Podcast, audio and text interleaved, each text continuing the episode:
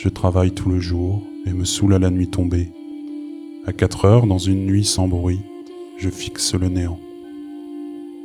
Bientôt, la lumière à travers les rideaux va filtrer.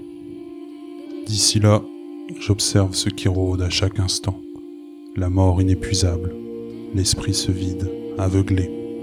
Ce n'est pas le remords, la bonté négligée, l'amour non prodigué, le temps arraché. L'esprit se vide en vain. Il réagit au néant absolu et infini, à l'extinction certaine vers laquelle nous avançons, qui va nous engouffrer à tout jamais. Ne pas être ici, n'être nulle part, et bientôt. Il n'est rien de plus horrible, de plus vrai. C'est une peur particulière qu'aucune ruse ne dissipe.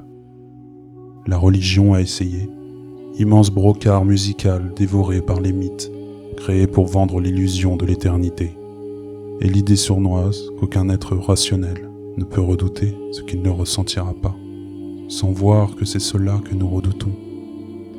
Rien à voir, rien à entendre, rien à toucher, à goûter, à sentir, rien qui ne donne vie à la pensée, rien à aimer, rien à quoi se raccrocher, l'anesthésie dont personne ne revient.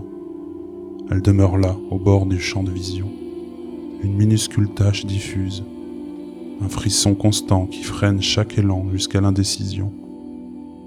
La plupart des choses n'adviendront jamais. Celle-ci, si.